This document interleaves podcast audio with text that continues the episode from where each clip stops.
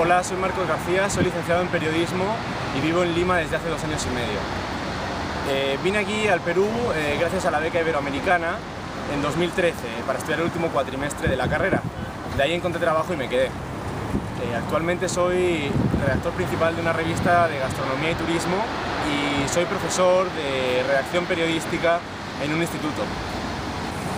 Y también un fuerte abrazo a toda la gente que, está en España luchándola, eh, a los que le quiero decir también que, que, bueno, que si tienen la oportunidad de salir del país, que la aprovechen porque merece mucho la pena. Un abrazo a todos y un saludo desde Lima.